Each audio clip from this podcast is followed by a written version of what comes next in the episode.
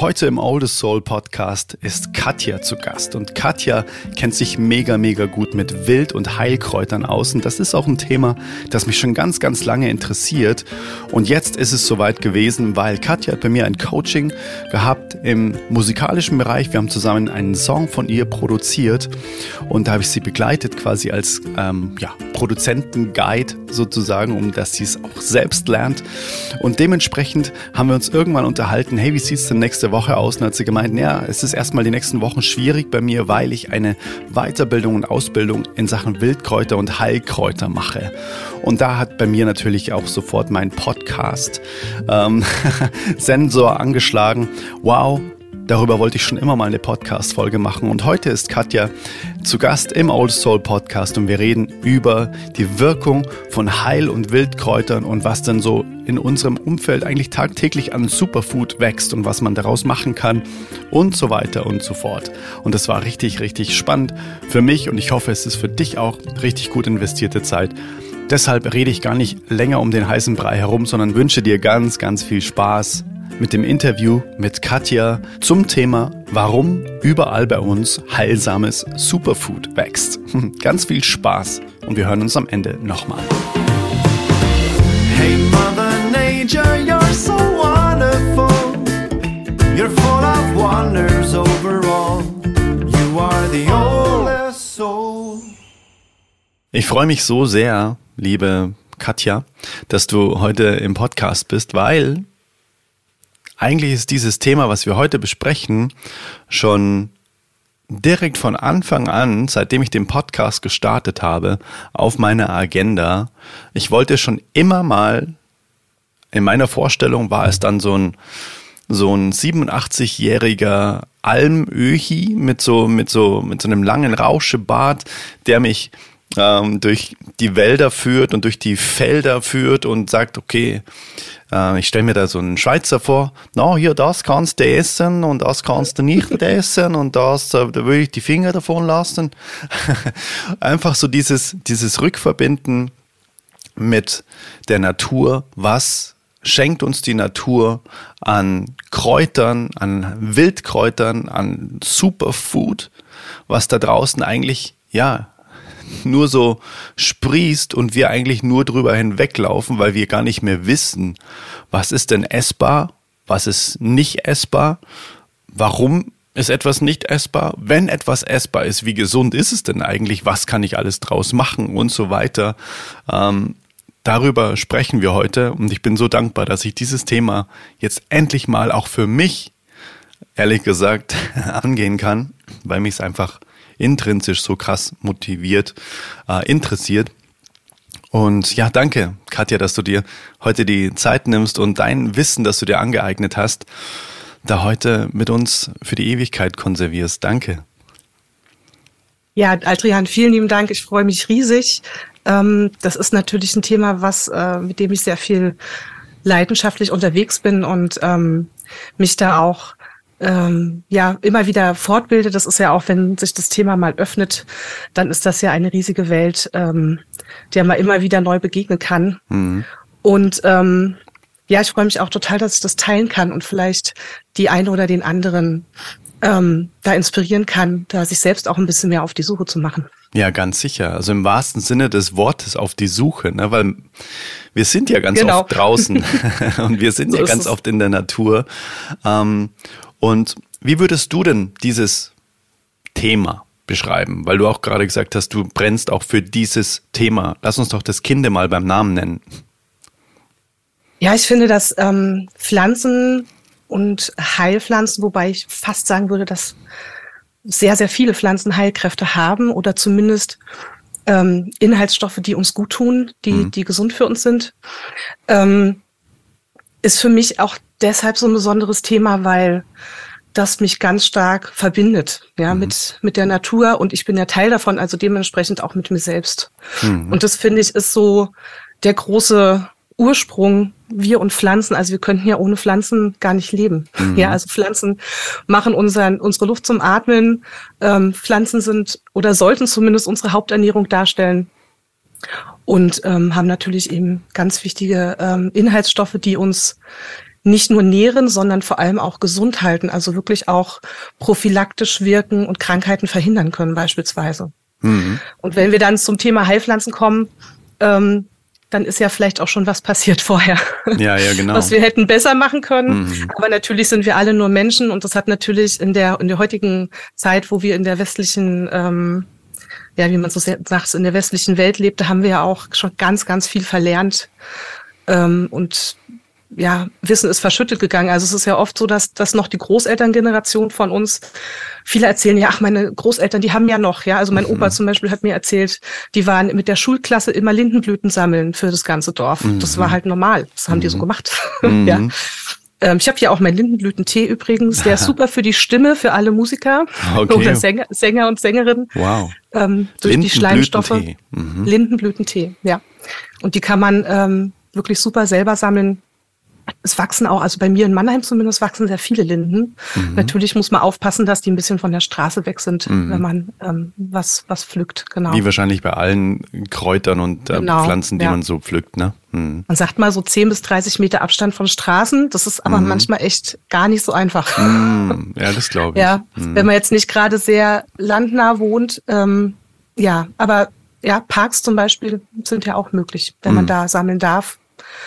Genau. Mhm. Also man findet schon, ich finde es ganz spannend und das habe ich auch ähm, ganz viele am Anfang gemacht. Ich bin wirklich hier durch meine Gegend gelaufen mit einer Pflanzenbestimmungs-App. Das war für mich der Durchbruch. Ah, okay. ähm, weil ich habe mich immer gefragt, also ich hatte die ersten Jahre wirklich Probleme, wie genau wie jetzt sehe ich eine Pflanze, die finde ich interessant, wie kriege ich jetzt raus, was das ist? Mhm. Ne?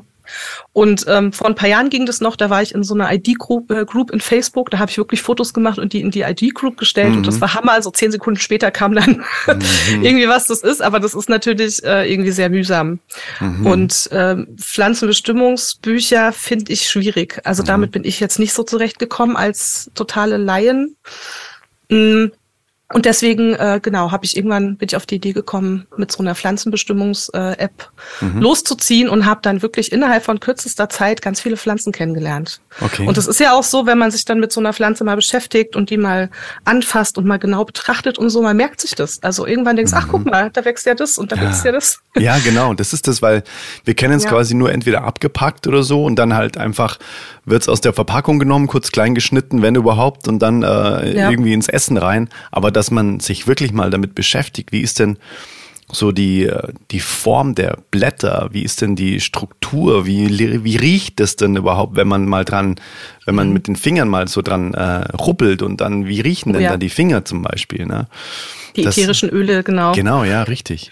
Ähm, bevor ja. wir mal, bevor wir mal auf die App kommen und bevor wir mal auch drauf kommen, ähm, was es denn alles vielleicht auch für Kategorien gibt und was man alles draus machen kann und so weiter.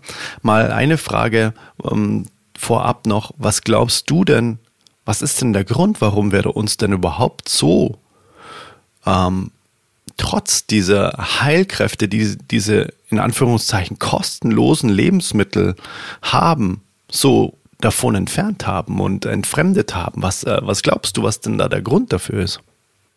Also ich glaube, da gibt es nicht nur einen, da gibt es bestimmt ähm, viele, die auch ähm, ja auf, auf viele Aspekte, wie sich unsere Gesellschaft einfach entwickelt hat.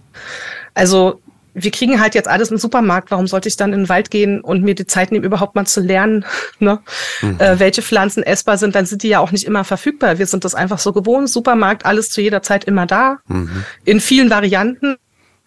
Und ähm, ja, so Sachen wie Werbung, ja, wie wir als Kinder aufgewachsen sind, was alles angeblich gesund sein soll, ähm, ich glaube, die Milchschnitte oder, oder Kinderschokolade. Eine von beiden war doch die, die da irgendwie die größte Werbelüge so.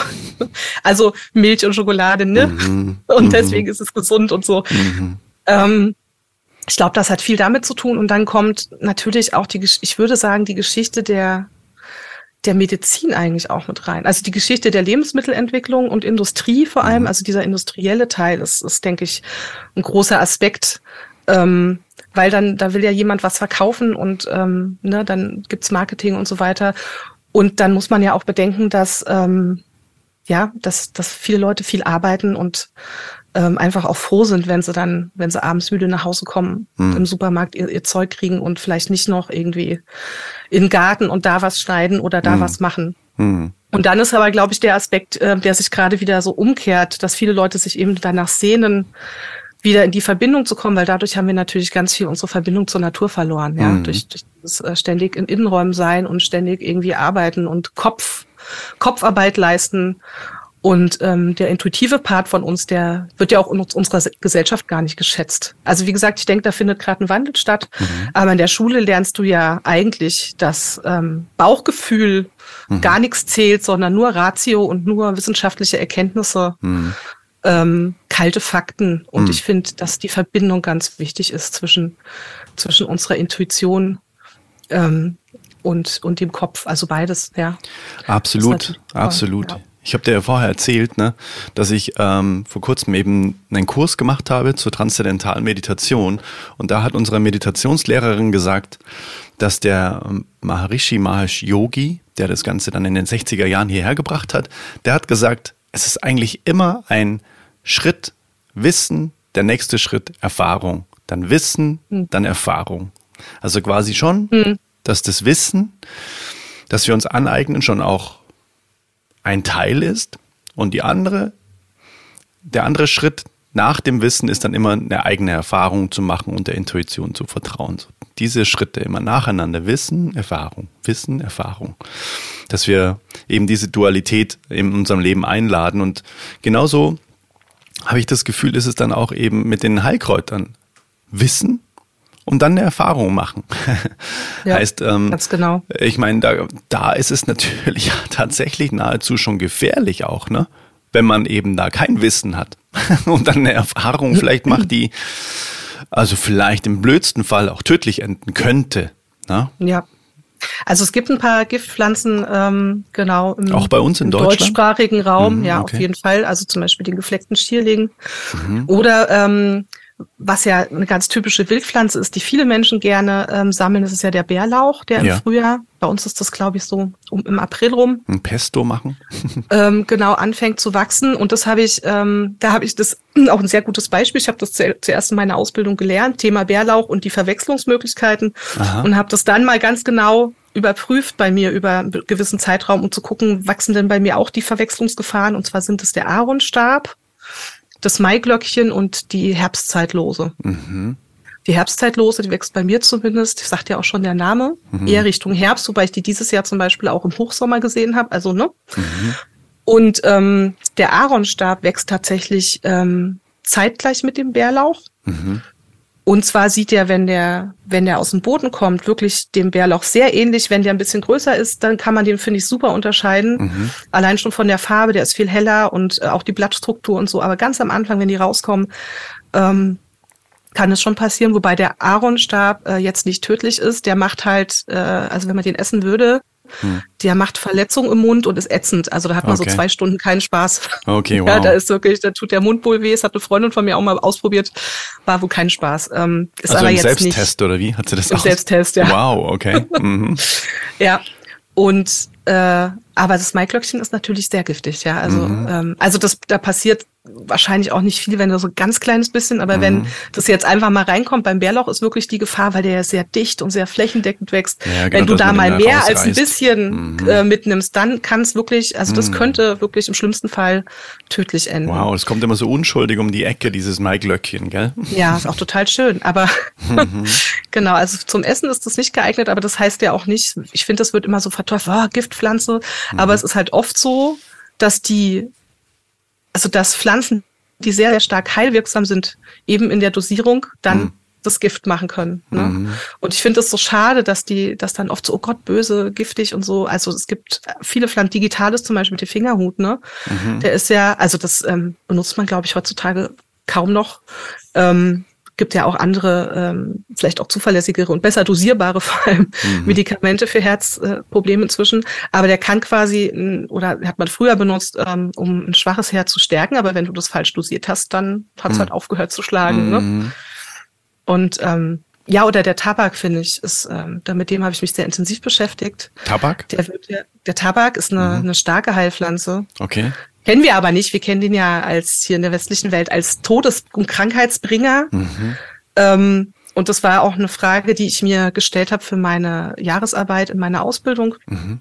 Da war wirklich die Frage, warum ist es denn so, dass es bei uns so der Todesbringer ist und in indigenen Kultur eine der heiligsten Pflanzen, die eben auch äh, ganz starke Heilkräfte hat.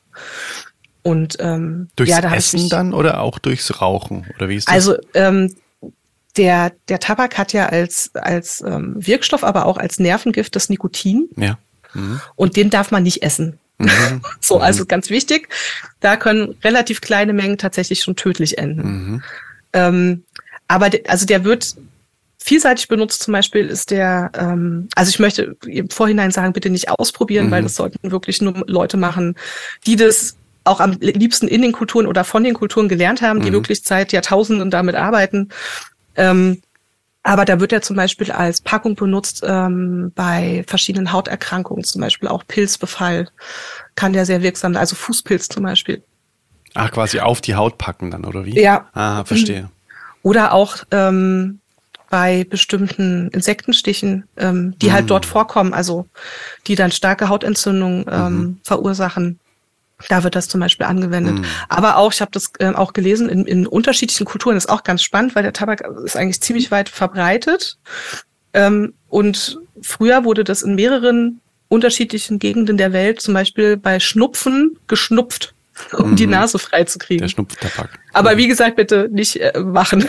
Mhm. Ich empfehle es nicht. Zumal man vor allem wissen muss, dass die, die Tabakprodukte, die es hier gibt, die sind natürlich stark kontaminiert. Ne? Da werden ganz bewusst ganz schädliche Stoffe reingepackt. Also bis zu 50 Prozent der Inhaltsstoffe von Tabakwaren sind gesundheitsschädlich. Also sind erstens zugesetzt und sind zweitens oder im Verdacht auf jeden Fall. Also das, mhm. das Lustige ist, die haben halt eine Lebensmittelzulassung. Also es kommen auch so Sachen rein wie Kakao oder so. Mhm. Und ähm, die dürfen ja gegessen werden, aber wenn die verbrannt werden, ist es ja mhm. eine ganz andere Verstehe. Und äh, ein wesentlicher Faktor, der, der diese, der gesundheitsschädlich ist, ist tatsächlich das Inhalieren. Mhm. Das machen indigene Völker nicht. Also ah, okay. auch in Tabak, also Reifenzeremonien, da wird das gepafft. Mhm. Und ähm, mhm. und natürlich man, also mit Tabak wird abgeblasen. Also ich arbeite ja selber auch schamanisch, mhm. habe da auch ähm, einige Erfahrungen gemacht. Ich habe tatsächlich auch ähm, eine, eine Pflanzendiäter gemacht. Also ich habe mich, das eine Diäter ist ähm, eine Zeit, in der man sich ganz intensiv mit einer oder mehreren Heilpflanzen beschäftigt. Da wird auch gefastet. Also in dem Fall habe ich wirklich eine Woche lang nur Wasser und Reis zu mir genommen mhm. und habe jeden Morgen ähm, eine kleine Zeremonie gemacht mit dem Tabak und äh, habe auch schamanische Reisen zum Tabakgeist gemacht und ihm einfach mal meine Fragen gestellt, die ich so hatte. Okay, wow. Mhm. Und ähm, für mich, also es ist ja, ich sage immer, es ist hauptsächlich erstmal meine Information. Ähm, aber was ich so als Information bekommen habe, vor allem ist, dass der Tabak halt starke Lebenskraft ist. Der ist reine Lebenskraft, mhm. der äh, uns ganz arg ähm, darin unterstützt, unsere eigenen Kräfte auch ähm, zu erkennen und auszuleben, ja, und mhm. auszudrücken. Und ähm, ah, der wächst hier nicht, oder? In Deutschland, oder? Der, doch, der wächst hier. Ich habe mein, ich habe, äh, ich glaube, dieses Jahr habe ich bestimmt zehn Tabakpflanzen. Oh wow, okay. Die werden auch langsam erntereif. Mhm. Sind auch super schön. Also ich kann das jedem empfehlen, der mhm. ein bisschen Platz hat und einen Kübel oder so. Also die mhm. wachsen auch super im Kübel. Mhm. Und die werden so anderthalb, zwei Meter groß und haben halt diese schönen ausladenden grünen Blätter und ganz, ganz schöne Blüten. Mhm. Und äh, wenn man mal eine Pflanze hat, also eine Pflanze, die macht hunderte von Samen, mm, okay. da ist man dann auch erstmal versorgt für die nächsten Jahre. Mhm. Und äh, ich finde, allein die Pflanze schon bei sich zu haben, mhm. ja, irgendwie im Garten. Also bei mir, ich habe die, ich habe so eine große Fensterfront äh, in meinem Wohnzimmer und da, da blüht der gerade. Also direkt vor auf meiner Terrasse steht mhm. eine große Pflanze. Mhm. Das ist wirklich eine Freude. Aha, ja. mega. Wow. Und dann ähm, Erntest du irgendwann die Blätter und trocknest sie oder, oder kommen die dann einfach so als Wickel einfach wirklich direkt von, von der Pflanze runter auf den Fuß oder wie kann man sich das vorstellen? Also ich benutze das selber auch nicht als Auflage, weil ich da ähm, nicht genug Kenntnisse mhm. habe. Ähm, ich bin aber so jemand, ich würde es im Zweifelsfall auch, also ich habe es teilweise auch schon mal ausprobiert, aber das ist jetzt quasi keine Anwendung, die ich jetzt machen würde mhm. generell. Ich benutze den, ähm, also die werden erstmal getrocknet, dann werden die fermentiert mhm. Und äh, gerollt in der Zeit. Also man, es wird dann ein bisschen nass gemacht, dann rollt man die auf mhm. und umwickelt die mit, ähm, mit einem Naturseil und hängt die auf und in der Zeit fermentieren und trocknen die dann. Mhm. Und dann hat man diese sogenannten Mapacho-Rollen. Das sieht so aus wie so ganz, also relativ dicke Zigarren. sieht es so ein bisschen aus. Und wenn die dann wirklich durchgetrocknet sind, dann kann man entweder das abschneiden, so in dünnen Streifen, oder wenn es schon ein bisschen älter ist und wirklich sehr trocken, kann man es abraspeln. Und ich benutze das ähm, hauptsächlich für Zeremonien. Okay, verstehe. Was ich aber auch gemerkt habe, ich habe den ähm, das, wie gesagt, empfehle ich aber bitte nicht. Mhm. Ganz, ganz äh, dringend. Ich wurde da begleitet von einer Schamanin, die mich da, die da sehr, sehr ähm, kundig ist im Amazonas-Schamanismus. Äh, die habe ich mhm. da angeleitet, also bitte macht das zu Hause nicht. Mhm. Ich habe tatsächlich ein bisschen Tabak eingenommen in, in mhm. äh, einer gewissen Form, die ich jetzt auch nicht sagen möchte. Mhm. Und nur sehr, sehr, also eine Prise, ja. Mhm. Ähm, um das auch mal so zu testen, was es eben auch körperlich mit mir macht. Und mhm. ich habe tatsächlich auch festgestellt und habe das später auch gelesen äh, in Studien, dass man gemerkt hat, dass das die Konzentration fördert und also ich, ich fand, ich habe in der Zeit meine Arbeit, meine Jahresarbeit geschrieben und mhm. ich fand mich super konzentriert. Das ist gerade so, mhm. ich habe gerade so runtergeschrieben. ja, wow. mhm. das war total im Fluss. Ich war da ganz klar und fokussiert und ähm, so. Das funktioniert aber nur, wenn man das gelegentlich macht, hat mhm. auch die Studie gezeigt. Also wenn, also da tritt ein Gewöhnungseffekt quasi ein, würde mhm. man das jetzt äh, öfter machen. Mhm, verstehe. Ja. Ähm, wenn ich jetzt dann dazu höre, ne, wenn, was du so erzählst, das ist für mich natürlich jetzt als leider total unkenntlicher ähm, Mensch tatsächlich einfach sehr, sehr, ähm, sehr, sehr nebulös, wenn du sagst, ähm, allein, was hast du gesagt, der Aaronstab oder sowas? Ja. Keine Ahnung, das, was das sein hm. soll. Weißt du, was ich meine? Ja, ähm, was das ist sehr App gut, dass du das erwähnst. Mhm. Also als App zum, zur Pflanzenbestimmung verwende ich PlantNet, mhm. also englisch die Pflanze Plant und dann Net. Mhm. Und was ich aber auch immer mache, also ich gucke mir das an und da wird dir, je nachdem wie eindeutig das ist, mhm. ähm, vielleicht mehrere Varianten von einer Pflanze gezeigt mhm. oder tatsächlich verschiedene Pflanzen. Und man muss auch wissen, dass Leute in dieser App Fotos hinzufügen dürfen. Mhm. Also wenn die denken, das ist das mhm. und das, dann dürfen die da ein Foto hinzufügen. Das okay. heißt, das ist äh, nicht super sicher, aber ich finde mhm. trotzdem, dass die ganz, ganz oft recht hat. Mhm. Ja, das muss ich einfach sagen. Und was ich dann immer mache, ich mache dann wirklich von der Pflanze zwei, drei Fotos, auch sehr nahe Fotos und ähm, gehe dann zu Hause ins Netz und mhm. gucke mir von der Pflanze ähm, eben also es gibt ja diese Zeichnung zum Beispiel, mhm. diese biologischen Zeichnungen, wo man sehr einzeln mhm. und gut sehen kann, wie die aussieht. Mhm. Ähm, aber natürlich auch generell bei muss, muss ja gucken, wo die Fotos her sind. Also es gibt ja viele, viele wirklich gute ähm, Seiten, die über Pflanzen Informationen geben.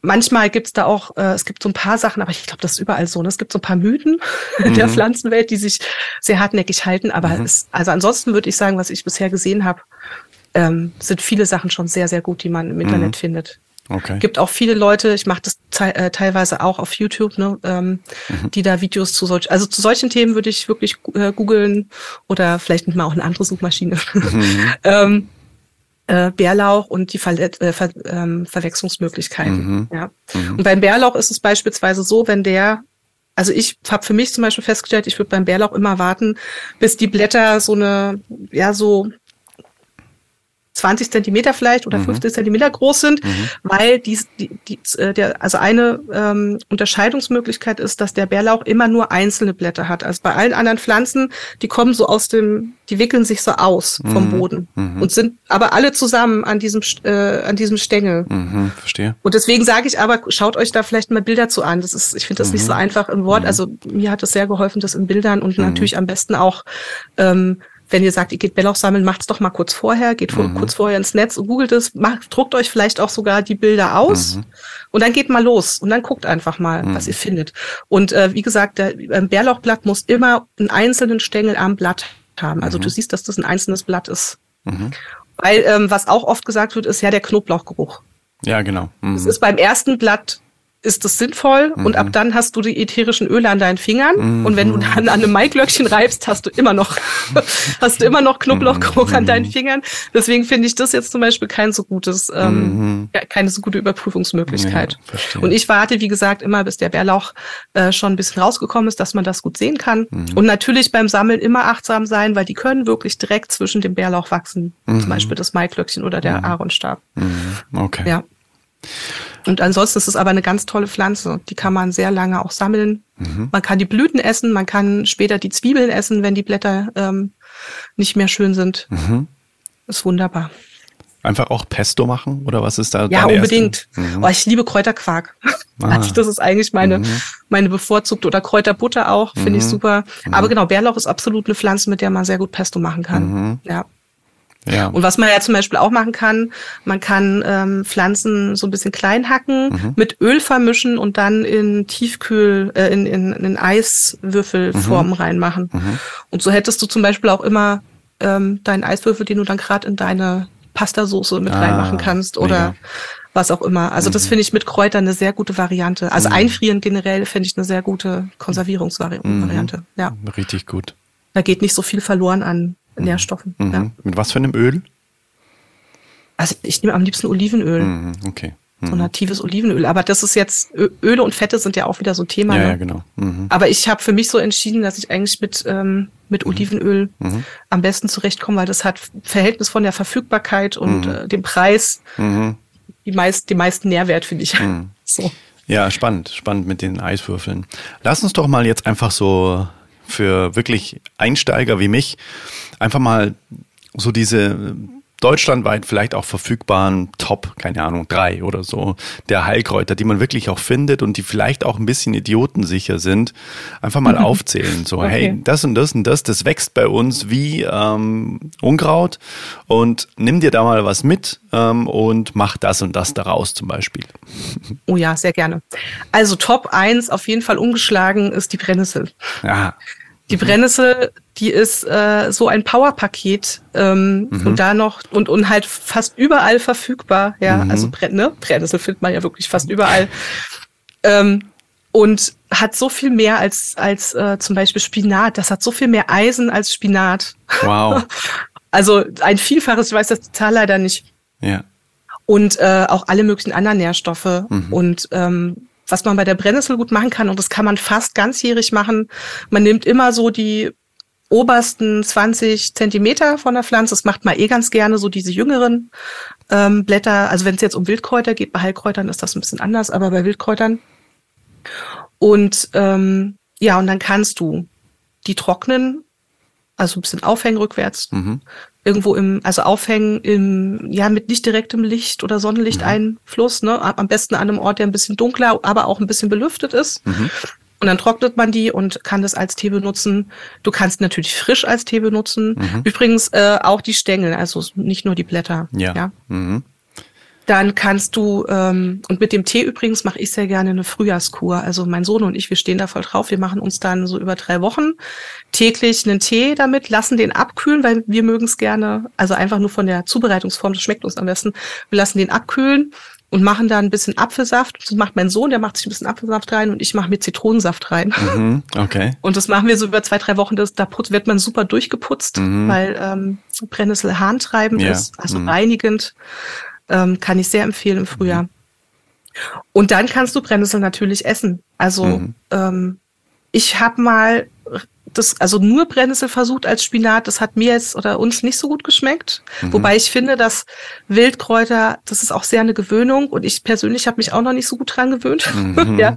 Also ich denke, wenn man sowas öfter integriert, dann wird man sich auch besser dran gewöhnen. Mhm. Ähm, man kann das aber gut zum Beispiel zum Spinat machen, ja, dass man sagt, okay, dann ähm, nehme ich einfach, was weiß ich, vielleicht ein Viertel Brennnessel und zum Spinat rein. Und wenn man das gut findet, kann man ja später auch mal immer ein bisschen mehr machen, ne? Mhm. so zur Gewöhnung. Dann ist das natürlich ähm, eine super Pflanze fürs grüne Smoothies. Mhm. Also, also du kannst eigentlich alles Brennnessel machen, Mhm. ja, was einem da so einfällt. Hast du da einen Erntetipp? Dass man sich nicht brennt eben? Ähm, da gibt's schon Tipps, aber ich war da noch nicht so super erfolgreich mit. Deswegen kann ich einfach nur sagen Handschuhe. Ah, okay, ich alles nehme, klar. ich nehme also eigentlich, wenn man die von unten nach oben Ja, zum Beispiel abzieht, ja, genau. sollte das so sein, dass man die ähm, die Härchen nicht erwischt. Ja, aber genau. Mhm. ja, wie gesagt, ich könnt, da könnt ihr euch ja ausprobieren, aber ich äh, nehme da lieber Handschuhe. Also du schneidest die dann einfach mit Stängeln einfach ab am obersten 20. Ja, genau. Okay. Mhm. Und dann kann man die, wenn man die jetzt frisch verarbeitet, zum Beispiel walzen, mal kurz ein bisschen mit einem Glas oder was Mhm. man so hat, ähm, dann bricht es, dann brechen auch die Härchen und dann kann man die auch so ganz normal weiterverarbeiten. Mhm. Aber wenn man jetzt zum Beispiel Smoothie macht, dann kann man sich das, ich nehme wirklich auch eine Schere, mal ich schneide mir das dann so stückchenweise Mhm. in den Smoothie rein oder in, in das Essen rein. Ja. Und im Salat ist es dann auch kein Thema, weil Da würde ich es walzen vorher auf jeden Fall. Walzen, okay, alles klar. Ja, einfach so, dass das bricht. Wie beim Kohl, ne? Wenn, du, wenn man Kohl macht, den bricht man ja auch, dass, da Mhm. brechen die Fasern auf. Und bei der Brennnessel brechen dann die Härchen und dann Okay. passiert da auch nichts. Okay, Ja. okay. Mhm. Okay, spannend. Okay, dann ähm, Top 2. Top 2. Löwenzahn. Mhm. Habe ich auch schon gehört. Löwenzahn ist, ähm, da kann man auch die ganze Pflanze verwenden. Das ist auch so, ein, so eine Pflanze, die man eigentlich ähm, zu, zu einer sehr langen Zeit im Jahr beernten kann. Mhm. Ähm, die, was der Löwenzahn, der ist auch harntreibend, der hat aber vor allem auch die Bitterstoffe, die, die aus dem normalen Gemüse ja rausgezüchtet wurden. Mhm. Und äh, wir sind ja alle gar nicht, oder die meisten von uns sind es leider gar nicht mehr gewöhnt, ähm, bittere Sachen zu essen. Also wenn man irgendwas Bitteres hat, dann wird es oft noch irgendwie eingeweicht oder sonst irgendwie was, dass man die Bitterstoffe rauskriegt. Mhm. Und die sind aber unheimlich wichtig für unsere Verdauung. Also die sind Bitterstoffe, sind mega für die Verdauung äh, und auch fürs Immunsystem, weil die ähm, regen äh, äh, Leber und Galle an und äh, sorgen dann dafür, dass auch das Immunsystem richtig stark wird. Das macht man übrigens ähm, auch, auch als zum Beispiel nach Corona wird das ähm, ganz gern gemacht, wenn man da eben noch so dieses, diese Fatigue hat, kann man unterstützend ähm, Bitterstoffpflanzen verwenden, weil die eben belebend sind und ähm, das Ganze wieder in Schwung bringen. Und da, wie gesagt, kann man natürlich die, ähm, die Blätter sehr gut in Salat schneiden oder in eine Smoothie, die Blütenstängel. Also wird ja oft, irgendwie gibt es zum Beispiel diese Mythe, dass der Stängel und die Milch irgendwie giftig wären. Ja, genau. Mhm. Also ist nicht der Fall. Ah, schau mal an. Guck mal. Ähm, Hätte ich auch gedacht. Wir, wir haben vermutet, dass das vielleicht äh, so, ein, so ein Kindermärchen ist, weil die Eltern das immer scheiße fanden, wenn die Kinder die Milch auf die Klamotten äh, gekriegt haben und dann kriegt man das nicht mehr so leicht raus. Dann hat eine Mutter irgendwann mal gesagt, das ist giftig. Ja, so, nicht ne? an, weil sie nicht waschen wollte und seitdem So denken es alle Kinder auf der Rotkäppchenmäßig, Welt. ja, genau. Genau. Okay. Also äh, kann man kann man essen, muss man natürlich mal ausprobieren für sich, ob man das mag. Das hat ja auch alles unterschiedliche Konsistenzen. Aha. also Aber ist die Milch auch gesagt- gesund oder? Ich glaube, also da dadurch, dass man den Stängel auch ähm, essen kann und soll, gehe ich davon aus. Ich weiß das jetzt nicht genau, aber dass Super da auf jeden Fall auch auch ähm, gute Nährstoffe drin sind. Ja. Ach, ist ja krass, ja. Wieder was Und dann gelernt. kann man natürlich die Wurzeln auch ähm, benutzen. Mhm.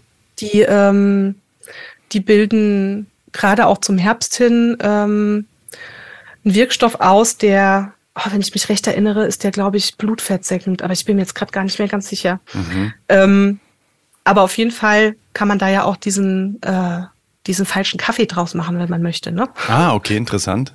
Also die, die, also die haben ja sehr große Wurzeln. Das ist wirklich Wahnsinn. Also die auch auszubuddeln ist gar nicht so einfach. Okay. Aha. Also wenn man, wenn man äh, die ausstechen will, dann kann man ruhig ein bisschen Abstand zur Pflanze nehmen, weil die haben wirklich äh, ein großes Wurzelwerk. Und dann kann man die ähm, waschen, kleinschneiden und trocknen lassen und dann rösten. Aber auch für sowas würde ich sagen, sucht euch mal irgendwie so ein YouTube-Video, weil ich habe das selber noch nicht gemacht. Mhm. Aber es gibt ja, das ist ja so was ganz Typisches, da, da findet man auf jeden Fall Informationen äh, und Anleitungen, wie man das optimal macht. Und dann kann man das eben mahlen und so als falschen Kaffee trinken quasi. Ach, ist ja interessant. Und ich kenne ja Leute, die das wirklich dem Kaffee bevorzugen. Ach, Also die krass. sagen, das, das finde ich, ist, finde ich richtig lecker. Ja. Okay. Wow. Das ist vielleicht auch so wie mit Kuhmilch und ähm, Pflanzenmilch. Ja. Als ich das erste Mal Kuhmilch weggelassen habe, äh, habe ich gedacht, oh Gott, das, ich werde meine Latte total vermissen. Ja. Und am Ende, als ich dann wieder aufgehört habe, so diese diese Probierphase zu machen und wieder viele Sachen gegessen habe, habe ich tatsächlich aber wollte ich keine Kuhmilch mehr, Ja, wollte ich irgendwie meinen Hafermilchkaffee. Verstehe ich. Ja. Nochmal ganz kurz nur für mich. Es heißt quasi, du, man gräbt diesen Löwenzahn in der kompletten, weil ich natürlich jetzt hellhörig bezüglich Kaffeeersatz bin, ne? Weil ich Ja. trinke total gerne Kaffee. Ähm, zwar nicht viel, aber doch regelmäßig. Und dementsprechend, ähm, man gräbt die komplette Wurzel des Löwenzahns aus, mit aus. Und dann hat man halt quasi so ein Wurzelwerk wahrscheinlich oder einfach so ein Mhm. Geflecht an Wurzeln, oder? Ja. Und was passiert dann? Was, wie, wie kriegt Also man das zum ich Pulver? würde das so machen. Das ist jetzt eigentlich auch genau die richtige Zeit. Also wir sind ja jetzt Mitte November Mhm. und jetzt ist tatsächlich die Zeit, wo ich ans Wurzelgraben gehe, Ah ja. weil ähm, die Wurzeln gräbt man, also jetzt sage ich mal durchschnittlich, das trifft nicht auf ganz jede Pflanze zu, aber fast alle Pflanzen ziehen sich ja im Herbst zurück. Also Ja. der oberirdische Teil wird braun und stirbt ab Ja. und äh, es gehen eben die, die Inhaltsstoffe, die Ah. in die oberirdischen Teilen sind, gehen dann in die Wurzeln. Das Ah. heißt, in den Wurzeln sind dann eigentlich konzentriert die Wirkstoffe drin. Mhm. Und deswegen macht man das Wurzelgraben tendenziell eher auch ab, Herbst mm. bis so bis die wieder austreibt. Also ja. bis so ins Frühjahr rein kann man das ja, machen. Verstehe. Und dann je nachdem, wo du lebst, du lebst ja, äh, obwohl du lebst aktuell nicht mehr in Augsburg, ne? Aber in Bayern zum Beispiel ja. kann man wahrscheinlich ab Dezember keine Wurzel mehr graben, weil es da wahrscheinlich gefroren ist. Bei mir in, in Mannheim ist äh, die wärmste Stadt Deutschlands. Mhm. da kann man eigentlich das ganze Jahr über Wurzeln, also ganzen mhm. Winter über Wurzeln graben. Mhm. So, und dann, ähm, was ich natürlich generell beim Ernten mache, ist, dass ich erstmal in die Präsenz komme und versuche in Kontakt zu kommen mit der Pflanze. Also ich mache das immer so, dass ich irgendwie mir vorstelle, dass mein Herz ganz weit wird und dass ich da die Pflanze einlade mhm. und in Kontakt komme und, und dann auch frage, darf ich dich ernten? So. Mhm. Und hör halt oder fühl halt, ob da ein Ja kommt oder beziehungsweise wenn, dann habe ich persönlich, aber jeder kommuniziert da ja auch ein bisschen anders mit der geistigen Welt, aber ich persönlich höre, wenn, dann tendenziell eher so ein klares Nein. Mhm wenn ich es nicht darf. Mhm. Ähm, ich erlebe aber die Pflanzen eigentlich sehr zugänglich, was das angeht. Aber das, ja, aber vielleicht ist man ja auch ähm, irgendwo, ähm, wo gerade die Pflanze geschützt werden muss aus verschiedenen Gründen und dann will die das nicht. Ja, also ja, super das kann ich persönlich empfehlen, dass man da achtsam mit umgeht. Ähm, so, und dann, wenn ich das darf, dann, wie gesagt, grabe ich die vorsichtig aus, mhm. ja, ähm, schüttel die ab, die mhm. Erde schon mal so weit ab, wie es geht. Im, Im Herbst und Winter ist die oft sehr feucht, die Erde. Mhm. Da mache ich das Loch wieder zu. Man kann gerne ein bisschen Tabak reingeben als Dankeschön. Oder generell, also ich singe zum Beispiel, das ist so mein, mein Dankding. Ich setze mich dann auf die Wiese und singe eine Runde für die Pflanzen. Das ist schön. Mhm. Ähm, aber da kann auch jeder gerne, ist jeder gerne eingeladen, da seinen Weg zu finden. Mhm. Ja, ähm, du bist ja ein Individuum und jeder hat seinen Weg oder kann da seinen Weg haben. Und dann, ähm, was ich mit den Wurzeln oft mache, ich, ich weich die zu Hause dann, also ich wickel die erstmal so ein in so ein Tuch, weil die kommen ja auch aus der Dunkelheit Ah. Und quasi so ein bisschen aus der Achtsamkeit heraus, dass man die dem Licht nicht so krass aussetzt. Mhm. Deswegen sagt man eigentlich auch in der Dämmerung Wurzelkram, aber das ist ja nicht oft nicht machbar. Also, mhm. ne, aber so als, dass man es mal weiß, ich versuche die dann nochmal ins Dunkel, so ein bisschen so achtsam damit zu sein. Boah, ist das liebevoll. Nach Hause. Wow. Ja. Mhm. Das haben die auch verdient oder guck mal, was wir, ja, was voll. die uns schenken. In dem Fall schenken die mir ihr Leben. Wow, ja. Ja. Ja. Mhm. Und selbst wenn, wenn du nicht die Wurzel von der Pflanze ausgräbst, sondern oberirdische Teile nimmst, dann nimmst du ja zum Beispiel die Blüte, ja, ja. die sich nicht versamen kann. Oder ja. also das, das ist mir ganz wichtig, dass man mhm. da das Gefühl und die, also ich bin da wirklich, habe immer ein ganz dankbares, geht mit ganz viel Dankbarkeit im Herzen mit Pflanzen um. Ja. Ja, wow.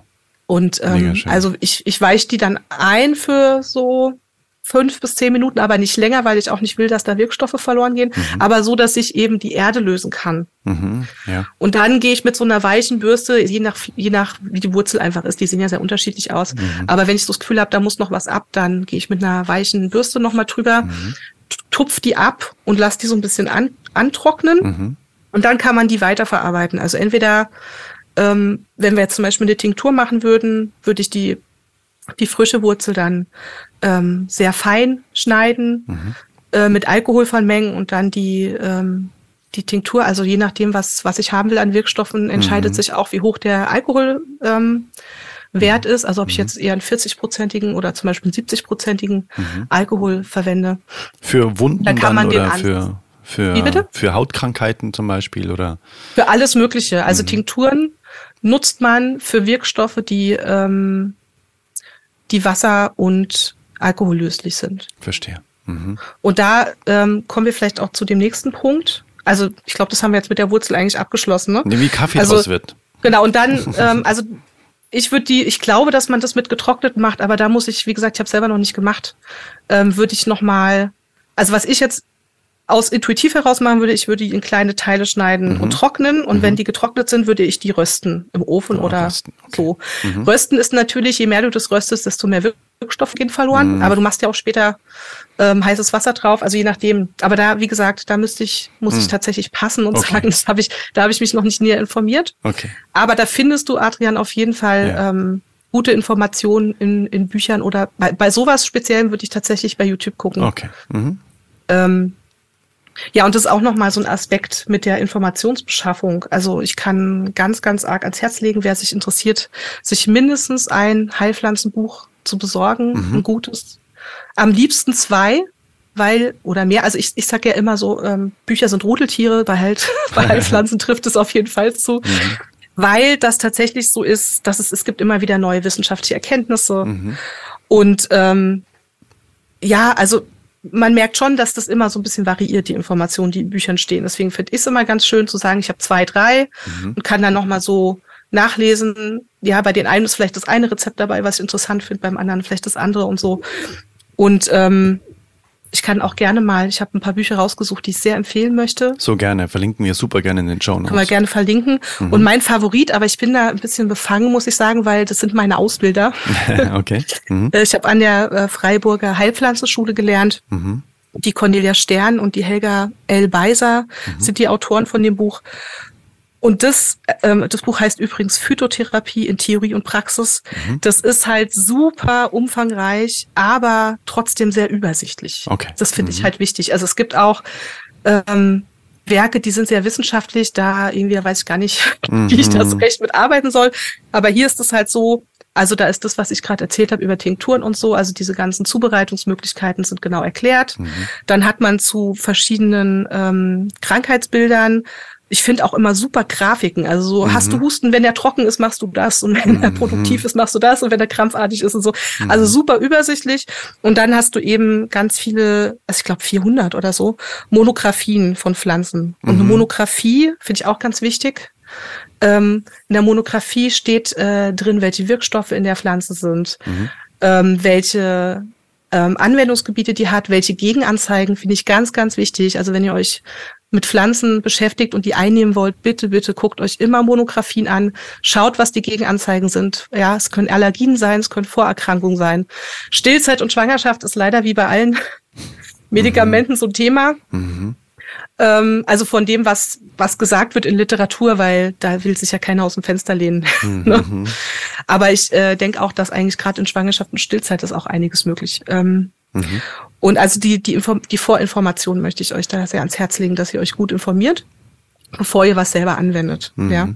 Weil natürlich kann man alles Mögliche erzählen, aber ähm, es ist halt sehr, sehr vielseitig. Mhm. Und jede Pflanze, also jetzt, wenn man sich das Johanniskraut anguckt, ja, das hat ja einen Haufen äh, Wirkungen von ähm, antidepressiv über ähm, wundheilend, also für, ne, das kann man als Hautsalbe ähm, sich oder als Öl verwenden ähm, ach, alles Mögliche auf jeden Fall. Es hat mhm. aber auch viele ähm, Wechselwirkungen zum Beispiel mit Antidepressiva oder mit ähm, äh, mir fällt das oder jetzt gerade nicht ein. Mhm. Aber das hat auf jeden Fall einiges auf der, auf der Liste der Wechselwirkungen, also zum Beispiel mhm. Medikamenten stehen oder mit bestimmten Vorerkrankungen. Und es ist aber schön, finde ich, dass es in der Pflanzenwelt meistens Alternativen gibt. Mhm. Also wenn du jetzt äh, irgendwie gehört hast, oh, das Johanniskraut hilft total super bei. Oder nehmen wir mal ein gutes Beispiel, finde ich, die Echinacea. Das ist so eins meiner Lieblings, ähm, Pflan oder Heilpflanzen, die ich am, am liebsten anwende. Das ist der Sonnenhut oder der purpurne Sonnenhut, werden aber auch andere Sonnenhüte, ich glaube, das ist die mhm. Mehrzahl, mhm.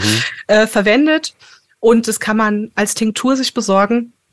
Und äh, das ist super immunstärkend. Das heißt, wenn man irgendwie mal einen Kratzen im Hals hat oder so, am besten schon eine Tagesdosis nehmen also ich nehme die wirklich, wie jetzt gerade, meine Kinder sind gerade erkältet, ähm, mhm. da nehme ich das direkt mit, obwohl ich jetzt keine Symptome habe, mhm. ähm, weil in der Hoffnung, dass da der Kelch an mir vorüberzieht. Mhm. ähm, und ist aber eben sehr unterstützend bei so Erkältungsgeschichten, ja. Mhm. Ähm, aber da ist es zum Beispiel so, dass, dass Leute eigentlich logischerweise mit Autoimmunerkrankungen, mit MS, AIDS und so weiter, die dürfen das nicht nehmen. Mhm. Aber da gäbe es dann als Alternative die Tigerwurzel. Die wirkt eigentlich genauso. Da gibt's aber tatsächlich keinerlei Gegenanzeigen. Mhm. Ja. Ich bevorzuge in dem Fall halt die Echinacea, weil ich ähm, ist zwar jetzt, ich glaube, die ist keine heimische Pflanze, aber die wächst hier. Ich baue die auch selber an. Mhm. Oder ich versuch's noch, ich bin da noch so äh, mittelerfolgreich. Mhm. Aber an sich kennt, kennt ihr das ja. Ne? Also man muss natürlich darauf achten, wenn man das anbaut, dass man das in Bioqualität macht mhm. äh, bei Heilpflanzen. Und ähm, eine so eine Staude, da kannst du ja, weiß ich nicht, da kannst du ja theoretisch Tinkturen für die nächsten fünf Jahre machen. Ja. Also mengenmäßig, ja. ja. Mhm. Und aber ganz wichtig übrigens bei Echinacea ist, die darf man tatsächlich nur frisch verwenden, mhm. weil beim Trocknen die Wirkstoffe verloren gehen. Das ist ganz selten so, mhm. aber bei der ist es so. Und ich finde es nämlich immer niedlich in so ähm, immunstärkenden Teemischungen, die man so mhm. kaufen kann, steht Echinacea öfter drin. Das ist vielleicht auch nicht schlecht vom, vom Pflanzenspirit her, ja, Ja. dass man den noch ein bisschen mitnimmt, aber Mhm. wirkstoffmäßig ist da raus, okay. ist, ist, das, das zumindest was immunstärkend ist nicht drin. Okay, Ja. verstehe. Und wie Ähm, gesagt, ich bin halt sehr großer Fan von heimischen Pflanzen, weil ähm, Mhm. es gibt ja so ein paar Sachen, ähm, die, die dann auch stark ausgebeutet werden. Mhm. Also äh, die Teufelskralle zum Beispiel, ist so eine Pflanze, die ähm, ja, da wird halt ganz viel Raubbau auch betrieben, ne? Heißt? In Afrika. Ah, okay. Mhm. Mhm. Ja, die, die wird halt zum Beispiel dann aus der Wildnis viel zu viel entnommen und Okay, dann gibt's die verstehe. kaum noch. Ja. Verstehe, verstehe. Mhm. Das finde ich auch immer so Thema mit, mit aus, aus Wildsammlung, ne? Da denke ich mir eigentlich gut, aber je nachdem, wie viel da halt wild gesammelt wird, ist es dann halt nicht mehr gut, ne? Ja, mhm, verstehe. Ja, deswegen kann ich sehr empfehlen, selber anbauen, wenn man kann. Man kann auch viel in Töpfen anbauen, wenn man jetzt zum Beispiel nur einen Balkon hat. Mhm. Ähm, und dann ist auch das mit der Verwechslungsgefahr nicht so ein Thema. Mhm. Ja. Und also wenn ihr natürlich das richtige Saatgut habt Mhm. und, ähm, und sammeln. Hast du da Das hast du da eine Quelle? Eine Quelle für Saatgut? Also ich äh, stehe ja sehr auf Demeter, weil die sind ja, Ja, ja. Äh, die qualitativ hochwertigsten. Mhm. Da ist das Bingenheimer, Bingheimer? die Okay. Bingenheimer.de, die das vertreiben, Mhm. Demeter Saatgut. Ähm, Mhm. Es gibt, also ich würde schauen immer, also es gibt schon viele Biokräutermanufakturen. So, das, das ist so der Begriff, den ich im Internet mal eingeben würde dafür. Mhm. Ich habe jetzt Okay. nicht so viele parat, weil ich halt selber auch versuche, viel anzubauen. Mhm. Ähm, und ja, gut. Genau. Also was, was finde ich eine sehr gute Quelle ist für so abgefahrene Sachen. Also wenn man jetzt sagt, man möchte irgendwie ayurvedische Mhm. ähm, Pflanzen anbauen, aber auch schon auch die heimischen, aber die haben eben auch gerade diese abgefahrenen Sachen, Mhm. Ähm, ist das Rühlemann. Okay. Rühlemann Duftkräutermanufaktur nennen die sich, glaube ich. Mhm. Die sitzen oben im Norden Mhm.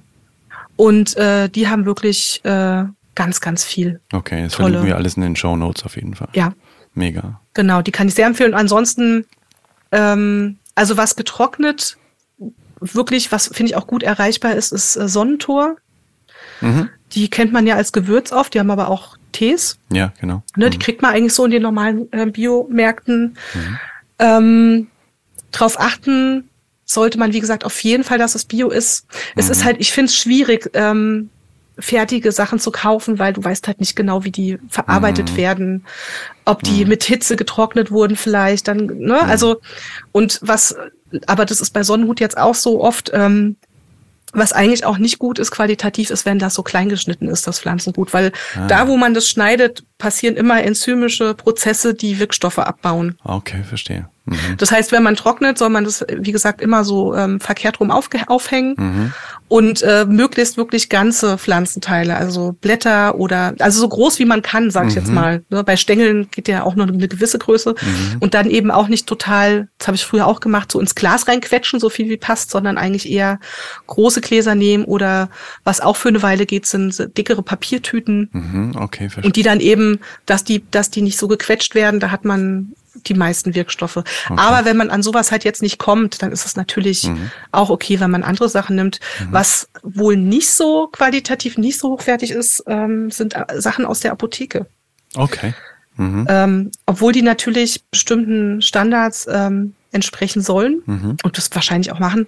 Also mein Dozent, ähm, der, ich glaube, über 20 Jahre eine, äh, eben so eine Demeter Kräutermanufaktur betrieben hat selbst, also Gärtnerei, der hat gesagt, er hatte mal, ähm, ich glaube, es war Melissa, also er hatte mal was angebaut, wo er, gemer wo er gemerkt hat, oh nee, so richtig geklappt hat das jetzt eigentlich nicht.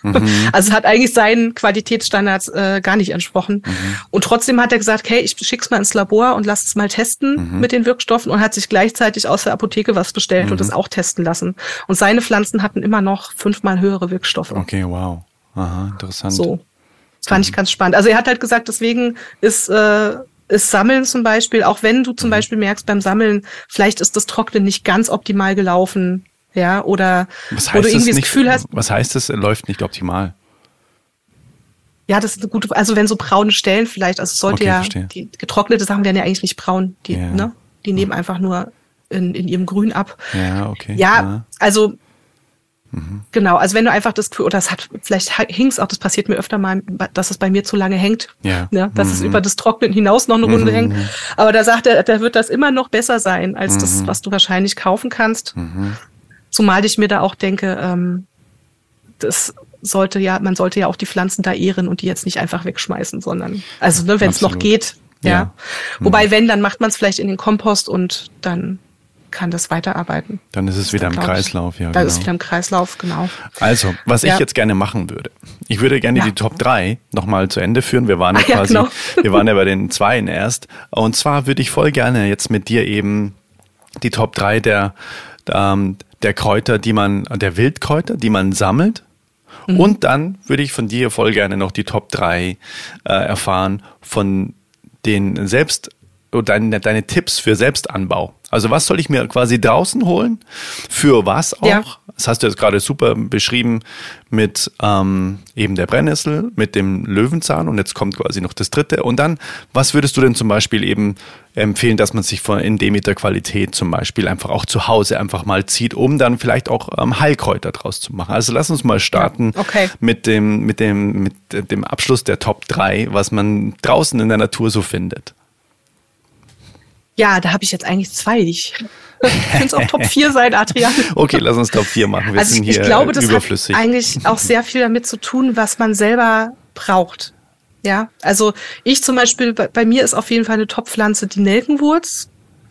Die, äh, die wächst überall. Also ich glaube, ich, ich würde fast so weit gehen zu sagen, die wächst wahrscheinlich in sehr vielen Gegenden. Ähm, oft als wird auch oft als Unkraut wahrgenommen. Also mhm. bei mir wächst die auch im Garten überall. Und ähm, wie heißt die Nelkenwurz? Nelkenwurz. Wurz, okay.